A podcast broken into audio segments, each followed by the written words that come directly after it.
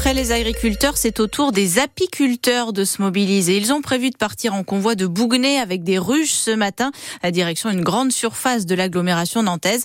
Ils ont peur des conséquences de la suspension du plan de réduction des produits phytosanitaires sur leurs abeilles et ils dénoncent aussi la concurrence du miel étranger qui est vendu, disent-ils, trois fois moins cher que le miel français. La concurrence étrangère, c'est aussi ce que dénoncent les producteurs de tomates. Et en particulier la concurrence des tomates marocaines. 420 000 tonnes ont été importées euh, l'an dernier en France et aux grandes dames de ce producteur de Pont-Saint-Martin, Anne Bertrand. Anthony Lafage a fait exprès les courses au supermarché d'à côté pour nous montrer. Ça, c'est des tomates. Elles sont d'origine France. C'est une barquette de 320 grammes. Elles sont à 4,50 euros. À côté, les tomates cerises marocaines, 2 euros la barquette de 500 grammes. Ce n'est pas le même coût de main d'œuvre. Un salarié marocain chargé, c'est à peine 1 euro. Nous, chez nous, on est aux alentours de 13,50 euros.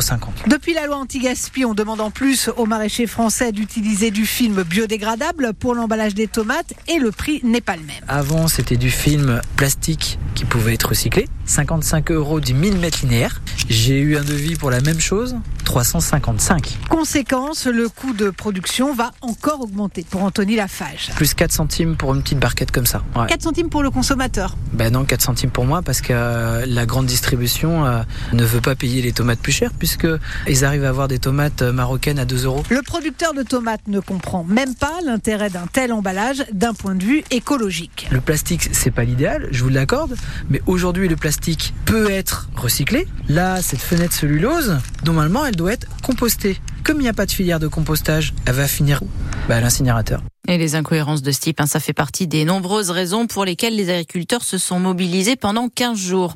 Euh, le député européen Les Républicains, François-Xavier Bellamy, est euh, au chevet des pêcheurs ce matin au Sable d'Olonne. Il sera notamment question de l'interdiction de pêche d'un mois dans le golfe de Gascogne pour éviter les captures de dauphins dans les filets. Euh, la Commission européenne doit d'ailleurs donner son accord aujourd'hui pour qu'il puisse être indemnisé dès le début du mois de mars. Et on en profite pour vous poser cette question ce matin. Ça veut dire quoi l'Europe aujourd'hui pour vous? Est-ce que vous comprenez comment elle fonctionne et quel rôle elle joue dans notre quotidien euh, où vous êtes toujours un petit peu perdu? Vous nous appelez au 02 40 73 6000, on vous écoute à 8h moins 10. La garde à vue de l'homme qui a attaqué et blessé trois personnes au couteau et au marteau, Gare de Lyon à Paris a pu reprendre. Et Gaël Joly, on découvre aussi que ce Malien de 32 ans a publié de nombreuses vidéos menaçantes ces derniers mois sur les réseaux sociaux. Sur ces vidéos TikTok, l'assaillante de nationalité malienne semble en vouloir à l'Occident et plus précisément à la France et sa politique en Afrique. Une rengaine post-coloniale et conspirationniste avec peu de cohérence vu son état psychotique, explique une source proche du dossier. Les enquêteurs ont réussi à authentifier son compte avant qu'il ne soit suspendu. Samedi, sa garde à vue avait été levée en raison de ses troubles mentaux avant de reprendre hier soir. Entre-temps, l'homme a été emmené à l'infirmerie psychiatrique de la préfecture de police de Paris où un expert a tenté d'évaluer ses motivations et s'il avait toute sa tête au moment des faits. L'assaillant est sous traitement lourd. On a retrouvé sur lui des médicaments, mais aucun signe de religiosité, a dit le préfet de police de Paris, Laurent Nunez.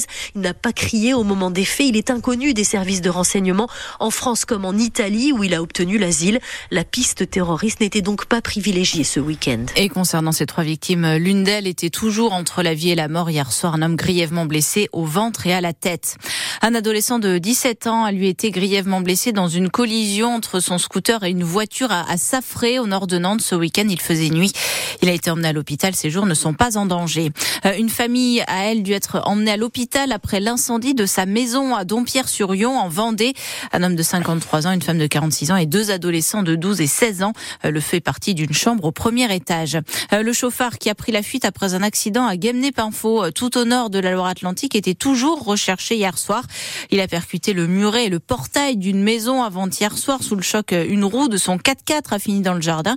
Ça n'a pas empêché de continuer de rouler sur une centaine de mètres avant de continuer à pied. Vous écoutez France Bleu Océan à 6h04. La consultation débute aujourd'hui sur le nouveau couvre-feu à l'aéroport de Nantes. Oui, il est en cours de réécriture pour être plus strict parce que l'an dernier, 243 infractions ont été constatées des avions qui ont atterri ou décollé entre minuit et 6 heures du matin, notamment des avions d'EasyJet. Ça, le directeur général de la compagnie, Reginald Hotel, le reconnaît.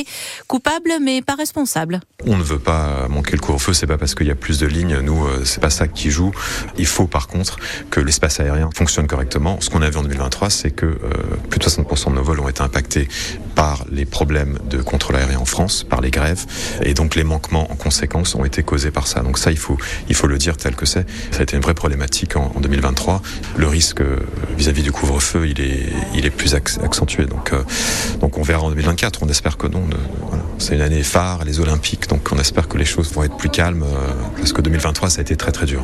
Ça a été très compliqué. Et avant même le début de la consultation hein, sur ce nouveau couvre-feu à l'aéroport de Nantes, les élus locaux jugent qu'il n'est toujours pas satisfaisant. Euh, le stationnement coûtera plus cher pour les SUV à Paris et plus largement pour euh, tous les véhicules lourds de plus d'une tonne 6. Il va tripler pour passer de 6 à 18 euros de l'heure dans l'hypercentre. Les Parisiens ont dit oui lors de la consultation organisée par la mairie.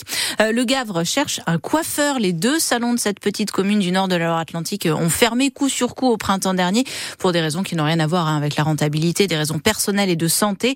Alors pour que les habitants puissent se faire couper les cheveux sans avoir à faire des kilomètres, la communauté de communes de Blain a fait une vidéo.